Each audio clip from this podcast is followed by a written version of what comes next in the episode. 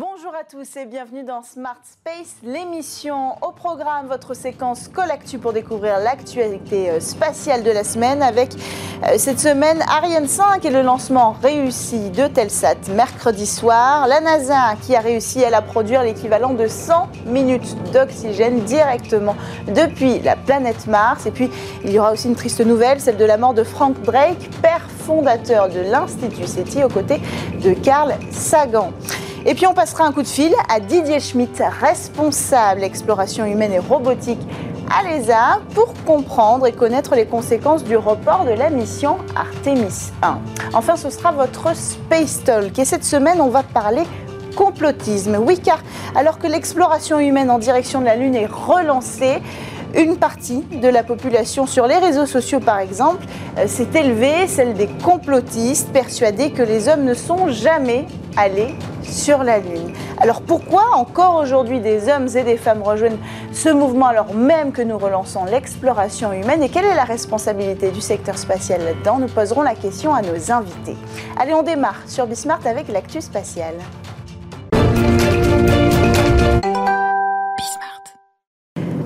Lancement réussi pour Ariane 5 mercredi soir, qui a réussi euh, son envoi pour euh, Eutelsat. Elle a envoyé le plus puissant processeur numérique au monde. Un satellite de télécommunication européen qui s'appelle Eutelsat Connect VHTS et qui est fabriqué par Thales Alenia Space. L'ambition est grande pour Eutelsat, fournir un accès Internet à haut débit partout en Europe il va également couvrir les besoins de connectivité au débit des réseaux de télécommunications fixes et mobiles sur Terre, dans les airs, mais aussi en mer. Il va, euh, ce satellite, euh, euh, être, suivi de, plusieurs lancements qui seront tous réalisés par Ariane Espace. En fait, c'est le 37e lancement réalisé par Ariane Espace pour le compte de Telsat. Il ne reste désormais eh bien, que trois vols à Ariane 5 avant de céder sa place à Ariane 6 attendu début 2023. Autre actualité, une triste nouvelle, la disparition de Frank Drake, le père fondateur de l'Institut SETI, qui est mort à l'âge de 92 ans. C'est lui qui, dans les années 60, a donné vie au projet SETI, aux côtés de l'astrophysicien Carl Sagan, un programme d'écoute du ciel destiné eh bien, à capter les signaux électromagnétiques de notre galaxie, auquel on doit notamment le fameux signal WOW. Une scientifique, un scientifique visionnaire qui a donné son nom à la célèbre équation de Drake qui tente, elle, de définir le nombre de civilisations extraterrestres capables de transmettre des signaux électromagnétiques dans la galaxie. Évidemment, l'Institut City va poursuivre son œuvre et nous suivons avec attention ses travaux. Autre actualité, la NASA qui a réussi euh, depuis la planète Mars à produire 100 minutes d'oxygène. C'est la toute première fois qu'on arrive euh, à transformer du dioxyde présent sur Mars en oxygène et surtout dans cette quantité. C'est possible grâce à Moxie, un engin autonome composé de pompes et de compresseurs qui aspirent le dioxyde de carbone de Mars. Alors celui-ci il a été envoyé sur Mars en février 2021 avec le rover Perseverance. C'est une réussite d'autant plus impressionnante que ce dispositif, eh bien, il fonctionne tout le temps, c'est-à-dire de jour comme de nuit, et donc dans des températures extrêmes si nécessaire, et même en cas de tempête de sable. La NASA envisage donc désormais de renouveler l'expérience pour aller plus loin, à plus grande échelle, et augmenter le volume d'oxygène produit. Et donc à terme, elle pourrait euh, cette solution eh bien, l'alimentation en oxygène des équipes humaines qui seront envoyées sur la planète Mars. Cela pourrait couvrir la période de leur séjour et même le voyage retour. Allez, euh, dernière actualité. Après deux tentatives de lancement de la mission Artemis 1, le vol est reporté. En cause une nouvelle fuite d'hydrogène liquide, cette fois visible à l'œil nu depuis le pas de tiers de Cap Canaveral. La troisième tentative n'a pour le moment pas de date officielle et la fusée devrait donc retourner au viable, le bâtiment d'assemblage des engins spatiaux pour y subir des tests. Le lancement, lui, pourrait être repoussé en octobre, selon euh, Bill Nelson, le patron de la NASA, qui a précisé qu'il s'agirait dans ce cas-là plutôt de mi-octobre, puisque notre lancement est prévu juste avant. Alors pour aller plus loin et comprendre les conditions du report de cette mission, on va euh, passer notre col actu et aujourd'hui nous avons en ligne Didier Schmitt, responsable exploration humaine et robotique à l'Agence spatiale européenne. Didier Schmitt, est-ce que ces difficultés, elles sont inquiétantes pour la pérennité du programme Artemis et de la mission Artemis 1 Oui, bonjour. Ben, écoutez, d'emblée, euh, non, pas du tout. Vous savez, c'est un peu comme si euh, vous vouliez tester euh, une nouvelle voiture de course et quand vous faites le plein, ben, vous avez un problème avec, avec la pompe ou plutôt avec des interfaces entre la voiture et, le système de remplissage. C'est pas, c'est pas aussi facile que ça, hein, parce que sinon ce serait le problème ne serait pas apparu. Euh, manipuler des liquides, en l'occurrence ici c'était l'hydrogène liquide, à moins 190 degrés, c'est quand même c'est pas rien. Bon, c'est dommage parce que ce genre de choses aurait pu euh, seulement être testé, retesté avant, mais bon, des problèmes arrivent parce que tout est compliqué. Hmm. Qu'est-ce qui explique que ça n'ait pas été testé avant? Il y a forcément eu des phases de test, mais il y a certaines choses qui ne sont pas testées avant. Comment on, définit ça? Si, alors ça a été, quand je dis testé et retesté, ça veut dire quand ils l'ont testé, ça a fonctionné. Euh, et ensuite, il y a eu un problème de, valve qui ne s'est pas euh, correctement ouverte. Euh, ça n'était pas arrivé avant. Voilà, donc bah, encore une fois, quand les choses sont, com sont complexes, à un moment donné, bon, voilà, ça arrive. Maintenant, donc il faut le redire, ça n'a rien à voir avec le lanceur lui-même. Donc là, tout était nominal aussi jusqu'à quelques minutes avant, le décollage. Le premier report, en fait, il faut revenir là-dessus, c'est en fait un senseur de température de l'un des moteurs principaux qui n'a pas fonctionné et ce qui leur a fait penser que le moteur n'était pas refroidi. En fait, il l'était. a, posteriori, ils auraient pu lancer dès le premier, dès le, premier essai. Hmm, effectivement, les conditions n'étaient pas réunies finalement à cause de ce, capteur. Est-ce que ce report du lancement pourrait avoir une incidence sur le déroulé de la mission Artemis 1 Est-ce que le fait de partir en octobre, par exemple, pourrait changer les choses? En fait, oui, parce que euh, si vous voulez, euh, la mission euh, d'origine avec le, le, premier, le premier essai, c'était 42 jours. 42 jours, pourquoi? Bon, déjà, il faut aller vers la Lune, mais ensuite, avec le, le module de service européen qui doit faire donc toute la trajectoire allée, euh, toutes les manœuvres autour de la Lune, il faut dire que bon, l'objectif, par exemple, est de faire un espèce de rase-mode à 100 km d'altitude et d'aller donc vers une ellipse qui qui a, presque 70 000 km, faire d'autres manœuvres, revenir vers la Terre. Ben, tout ça, ça dépend de la position relative entre la Terre et la Lune. D'autant plus que pour le retour, il faut être, il faut revenir deux jours pour que le splashdown euh, près de San Diego se fasse, euh, se fasse, euh, ne se fasse pas la nuit. Donc tout ça, c'est des calculs orbitographiques. Donc il faut ajuster un petit peu. On a, des marges. Hein. L'objectif de, la mission, donc au lieu de faire 80 ou 100%, ben on fera que 98% peut-être de, de, tout ce qu'on voulait tester, mais c'est largement, c'est largement suffisant. Donc vraiment, ça, dépend. Prochain, la prochaine fenêtre de tir, si vous voulez, elle doit optimiser le temps qu'on a pour faire toutes ces manœuvres qui sont assez compliquées et, et, et de pas lancer effectivement euh, quand euh, quand euh, la, conjonction n'est pas n'est pas optimale. Et ensuite, il y a le problème du pas de tir. Il faut que, faut que le pas de tir soit, soit disponible pendant le, temps du, donc de cette, cette possibilité de tir, parce qu'il y a évidemment aussi d'autres d'autres activités sur, sur les pas de tir en, à Cap Véral et, aussi il faut que les équipes soient, soient disponibles. Est-ce que vous pouvez nous rappeler en quelques mots comment on définit une fenêtre de lancement? D'abord, la fenêtre de lancement, bon, elle, est prévue euh, pas mal de temps à l'avance. Et justement, la fenêtre de, lancement, elle est vraiment prévue pour faire toutes les manœuvres qu'on a prévues en fonction de la position de la Lune et la position de la Terre, puisque la Terre tourne sur elle-même et la Lune autour de la Terre. Donc on, on, choisit vraiment le moment optimum. C'est pour ça qu'on dit, bah là on a tel jour, on a deux heures de possibilité de tir. Hein. Si on dépasse les deux heures, bah, la Lune ou la Terre a déjà tourné de trop, ou la Lune est, déjà passée euh, euh, un peu un peu trop loin par rapport à ce qu'on à ce qu'on à ce qu'on voulait faire. Donc c'est ça essentiellement. Ensuite, évidemment, quand on s'approche euh, d'une fenêtre de tir, l'élément essentiel et principal, c'est la météo. En plus, on peut rentrer à l'automne, évidemment, dans des périodes euh, de tornades en Floride, etc., qui, qui là, empêchent tout lancement pendant des fois des semaines.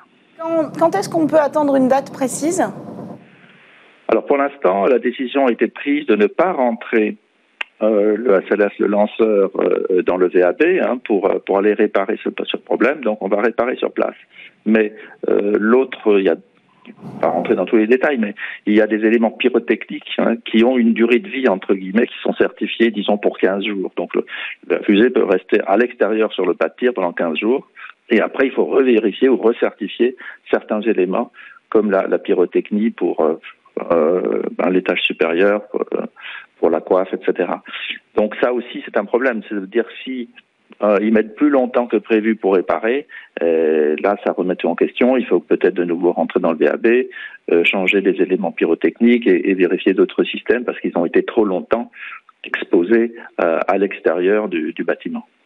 Merci beaucoup Didier Schmidt d'avoir répondu à notre collectu pour éclaircir notre lenteur sur euh, l'avenir de la mission Artemis qu'on devrait donc attendre, on l'espère, pour le mi-octobre prochain. Allez, on passe au Space Talk sur Bismart.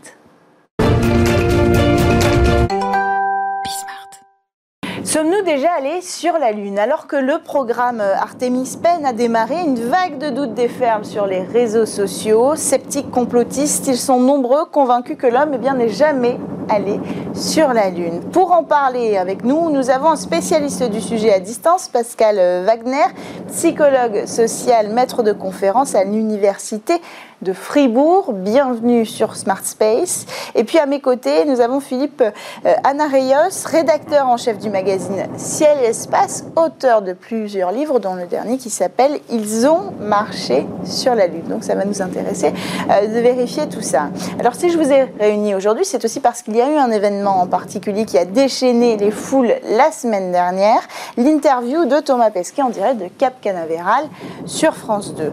Interrogé sur le programme Artemis.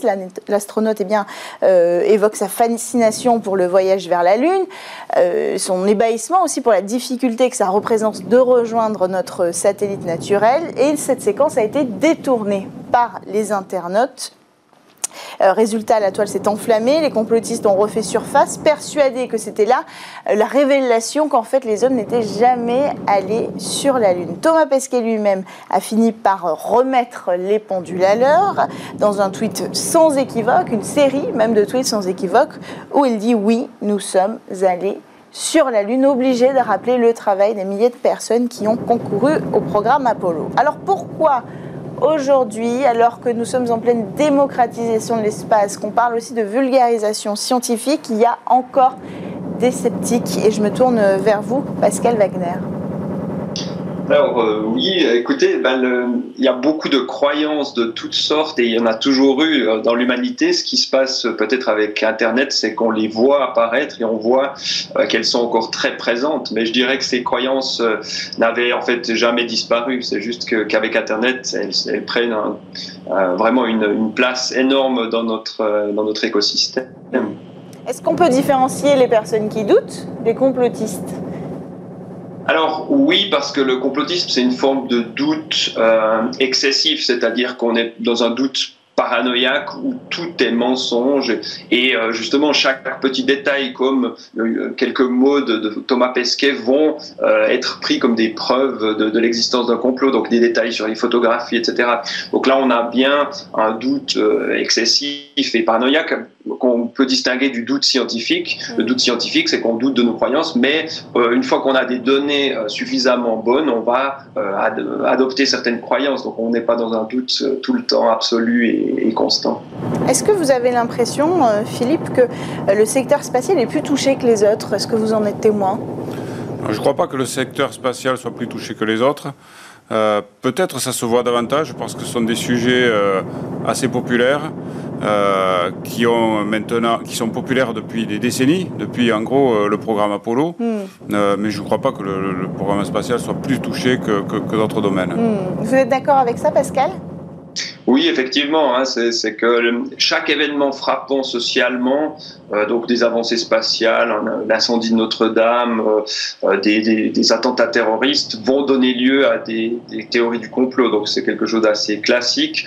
dès qu'un événement est très frappant et, très étonnant, on a une tendance dans notre raisonnement quotidien à se dire qu'une cause importante ou qu'un événement très important a forcément une cause importante Mm. Et on s'imagine que un incendie de Notre-Dame peut pas être dû au hasard ou à la malchance. Donc euh, c'est un petit peu le principe. Et euh, quand les êtres humains sont allés euh, sur la Lune, c'est tellement étonnant qu'on va penser que c'est faux. Hmm. Est-ce que vous pensez que ça a démarré d'ailleurs au programme Apollo, ce phénomène d'être, de se tourner vers le complotisme, euh, vers le secteur spatial, parce qu'il y avait déjà peut-être d'autres raisons avant, mais c'était aussi euh, une révolution technologique d'aller sur la Lune Alors, j'ai pas tout l'historique, mais il est quand même possible que le programme Apollo, comme il, il, réalisait un pas énorme dans les progrès euh, spatiaux, puisqu'il s'agissait de passer de l'orbite terrestre, qui en gros est à 300 km au-dessus de nos têtes, à marcher sur la Lune, qui se trouve à, en gros 400 000 km de la Terre.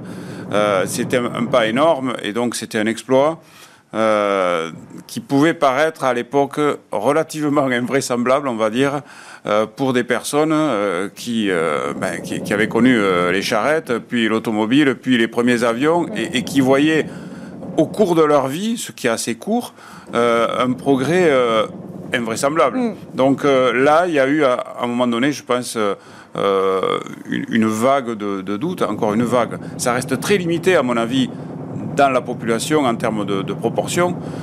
ça a été relativement visible à l'époque, après le programme Apollo parce qu'il y a eu des, livres qui sont sortis, des choses comme ça, mais on n'était pas à l'époque des réseaux sociaux, il faut se replacer dans euh, C'était les médias quand même qui faisaient euh, euh, la diffusion de l'information et les livres essentiellement. Ça a commencé, mais ça avait une place très limitée. À mon avis, en termes de pourcentage de population, mm. peut-être c'est pour 1000, pas, pour 100, et en termes d'impact. Mais ça a commencé certainement là pour le spatial, oui, parce que ce progrès, il euh, y a des gens qui, euh, de leur vécu, euh, de par leur vécu précédent, n'arrivaient pas à croire que c'était possible. Oui, oui. c'est vrai que c'était pour le coup assez estomacant pour n'importe qui et, d'autant plus pour les sceptiques. Pascal, est-ce que on arrive à comprendre aujourd'hui quelles sont les racines du complotisme? Est-ce que ce sont des causes sociales? Est-ce que ce sont des causes culturelles? Est-ce que ce sont des causes psychologiques?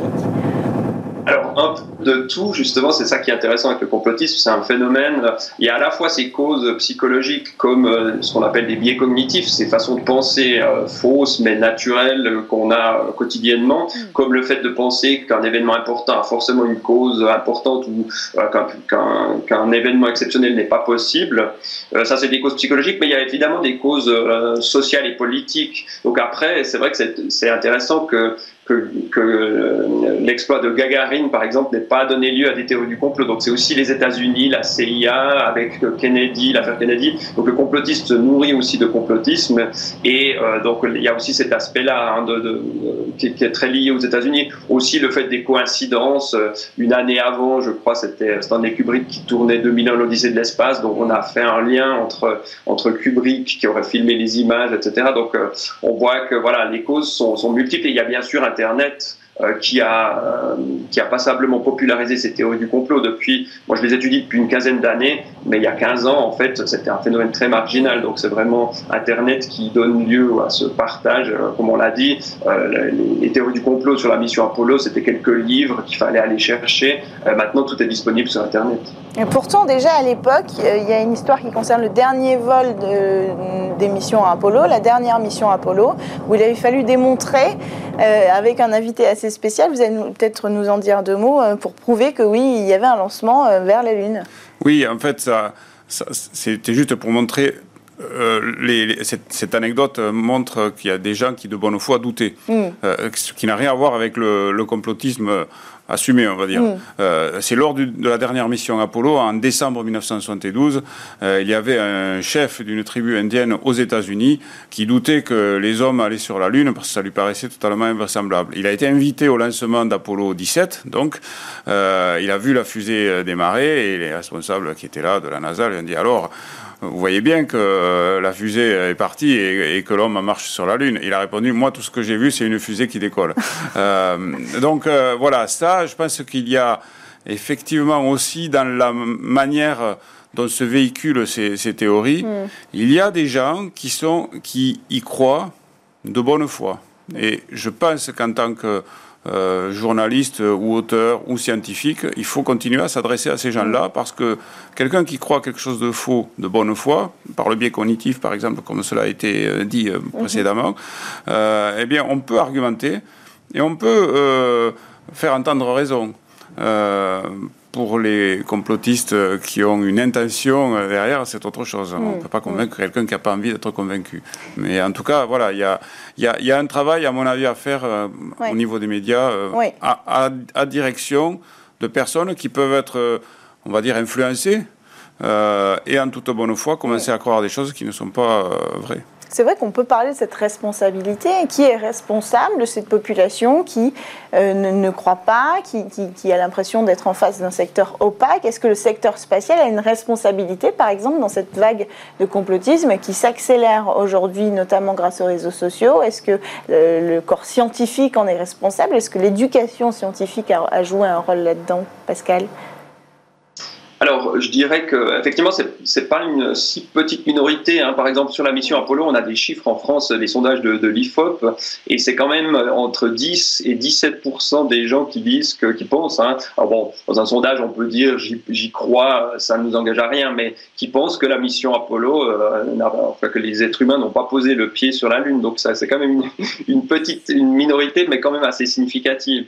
Ah euh, donc je dirais les, la responsabilité, non, c'est un peu, euh, disons que je pense que le monde découvre avec les réseaux sociaux ces, biais cognitifs, ces façons de penser fausses, et, les scientifiques n'avaient pas jusqu'alors à s'en préoccuper, puisque bah, eux travaillaient à leur, à leur recherche. Et maintenant, on voit que, la, que comme l'information est complètement euh, peut venir d'ailleurs et peut être alternative, bah, il est important que les scientifiques euh, viennent sur Internet expliquer leurs recherches, leurs connaissances. Et effectivement, c'est euh, dans le domaine de l'éducation, il y a de plus en plus des cours de ce qu'on appelle l'éducation à l'esprit critique, où c'est un peu, on rappelle la méthode scientifique, mais aussi comment ça fonctionne, euh, les, publications scientifiques, parce qu'on voit qu'il y a aussi des scientifiques qui peuvent avoir des points de vue minoritaires et complotistes ou populistes. Donc, en, apprenant comment fonctionnent les, sciences en général, mm. euh, voilà, ce sera, c'est ce qu'on peut gagner dans cette euh, crise de, la, désinformation, si on veut. En tant que média aussi, il y a un rôle à jouer, donc, hein, vous le disiez. Ah, c'est clair. Moi, je, alors, je n'aurais pas une réponse monolithique parce que honnêtement, à chaque fois qu'il y a une, une affaire ou une actualité, euh, comme c'est le cas avec euh, euh, Thomas Pesquet récemment, nous, médias, nous nous posons la question, est-ce qu'on doit en parler et le relayer avec le risque de populariser le complotisme, mhm. qui est minoritaire, on vient de le dire, même s'il y a des, certaines proportions. 17%, voilà, quand même énorme. mais bon, ça veut dire que euh, il y a euh, plus de, plus de 80% des gens qui ne sont pas euh, dans cette, dans cette pensée-là. donc il y a ce risque-là. Et en même temps, il y a l'envie de, de, démontrer mm. comment on, pense de populariser les sciences, parce qu'effectivement, la, la, démarche scientifique n'est pas forcément intuitive, elle est parfois même contre-intuitive. Il faut l'expliquer, il faut la vulgariser, parce que ça n'a pas l'air forcément d'être du mm. bon sens. Et c'est plus facile de croire en bon sens évident euh, qu'à une démarche scientifique, euh, notamment si, si vous commencez à, intégrer dedans des histoires de statistiques, enfin mm. tout un tas de... D'équations aussi, enfin, ouais, de, hein, de, raisonnements en tout cas qui sont euh, justes, qui sont exacts pour mm. essayer de, comprendre le monde qui nous entoure, c'est ça la science, mais qui ne sont pas évidents à, comprendre comme ça au premier abord. Donc il y a un gros travail de, vulgarisation. Mm. Nous l'avons fait récemment, il y a quelques mois, Ciel Espace a publié un hors-série qui s'appelle Fake News dans le ciel, euh, qui justement reprend toutes ces histoires d'Apollo euh, et qui en fait un peu, l'historique. Donc de temps en temps, on y vient comme ça en traitement de fond, par exemple par ce hors-série-là. D'autres fois, il y a des, des, sujets comme ça qui, euh, qui éclose euh, dans, dans l'actualité et, et, à nous de nous poser la question euh, mm. est-ce qu'on le traite et comment on le traite mm. Et ça, je peux vous dire que ça nous est arrivé au cours des décennies qui sont passées plusieurs fois et qu'il nous est arrivé d'apporter des réponses différentes à chaque fois. Donc ça prouve que c'est un sujet encore délicat aujourd'hui d'appréhender. Est-ce que ça aurait des conséquences sur le secteur spatial? Parce qu'aujourd'hui, on parle de remobiliser toute l'Europe pour aller chercher le vol habité, par exemple. Est-ce que ce phénomène-là peut avoir des conséquences néfastes pour le secteur spatial Je n'ai pas l'impression. Encore une fois, la, la, minorité, je pense, risque d'être balayée hmm. par le par l'attrait et par le rêve que peut procurer euh, de désigner une destination. Alors ça va être de nouveau la Lune parce que hmm. forcément c'est compliqué d'aller plus loin. Euh, mais vous savez qu'il y a le programme américain Artemis dans hmm. lequel l'Europe est engagée. L'Europe spatiale est en train de se poser des questions à savoir s'il faut s'engager plus pour, euh, par exemple, fabriquer son propre vaisseau pour accéder de manière indépendante à l'espace et au-delà, c'est-à-dire vers la Lune. Donc, moi, j'ai l'impression que cet enthousiasme-là, comme il va envahir les médias aussi, parce que les réseaux sociaux, ça joue pour tout le monde. Oui, c'est vrai. Euh, ça risque de l'emporter. Ça risque même de l'emporter. Hmm. Pascal, est-ce qu'il existe une preuve irréfutable quand on s'adresse à quelqu'un qui est complotiste? Alors non, c'est justement ça qui est intéressant avec le complotisme, c'est quand il est extrême, ça devient totalement irréfutable. Donc c'est comme si, on veut une religion, hein, une, secte religieuse, si euh, voilà, si vous apportez des preuves que des dinosaures ont existé euh, contre les, écrits comme la Bible, euh, le croyant extrême va vous dire mais ces, ces ossements ont été inventés par Satan euh, pour, pour nous faire croire autre chose. Donc en fait, ça devient totalement irréfutable et le complot c'est pareil. Si vous donnez des preuves et si vous essayez de nier, de, de, montrer que la théorie du complot est fausse, on va dire ah mais c'est parce que on est en train de toucher quelque chose de vrai que les autorités communiquent. Donc quelqu'un qui est extrême, en fait, on peut plus le faire changer d'avis. Mm. c'est à lui ou elle de tout à coup, il y a des déconversions hein, dans les pensées extrêmes mm. euh, qui arrivent, mais c'est assez rare. Par contre, c'est vrai que quand on s'adresse aux gens qui sont un peu sceptiques, mais qui peuvent entendre les arguments, là, c'est très bien d'argumenter et on peut les, ramener à la raison. Et puis, on peut anticiper aussi. Par exemple, avec le programme Artemis, il faut peut-être anticiper euh, cette vulgarisation scientifique, cette transparence, cette communication pour éviter de créer une nouvelle génération Apollo, si j'ose dire. Ah ben oui, parce que ben, là, c'est clairement, à mon avis, le rôle des, des médias et des journalistes. Mmh. D'ailleurs, je, je, reviens euh, euh, de Floride, mmh. euh, où je suis allé voir le lancement qui n'a pas eu lieu. Mais justement, ce lancement qui n'a pas eu lieu montre que ben, c'est pas facile, mmh. c'est quelque chose de, de, de, compliqué, même 50 ans après, de retourner sur la Lune, qu'il y a des problèmes techniques, que comme il y a des problèmes techniques, nous, journalistes, on est obligés de de s'intéresser à ce qui se passe, à mettre le, nez dans le cambouis en quelque sorte pour comprendre et pour l'expliquer aux gens. Et, euh, et c'est pas magique en fait finalement. Quand, on fait ça, on montre que c'est pas magique, que mm. c'est de la mécanique, que c'est de la physique, euh, que ce sont des choses euh, complexes euh, que de lancer une fusée. Et, donc, je pense que ça le démystifie aussi. Mm. Ça, ça, enlève tout, tout, tout, le brouillard nébuleux qu'il pourrait y avoir autour de, de cette, cette, magie qui consiste à aller sur la Lune. qui est quand même un, exploit technologique assez euh, il faut le rappeler. Merci beaucoup à tous les deux d'avoir pris le temps euh, d'échanger avec nous aujourd'hui sur ce sujet crucial, hein, puisqu'il concerne quand même un bon nombre de personnes. Vous l'avez dit, 10 à 17 des personnes sont concernées par ce complotisme, persuadées qu'on serait peut-être pas euh, sur la Lune. C'était bien d'en parler aujourd'hui alors que l'Europe veut repartir sur la Lune avec euh, les États-Unis. Merci euh, Philippe Anna Reyes, rédacteur en chef du magazine Ciel et Espace, je le rappelle. Merci à vous Pascal Wagner, psychologue social, maître de conférence à l'Université de Fribourg. Et merci à tous de nous avoir suivis pour cette émission Smart Space. On se retrouve dès la semaine prochaine sur Bismart.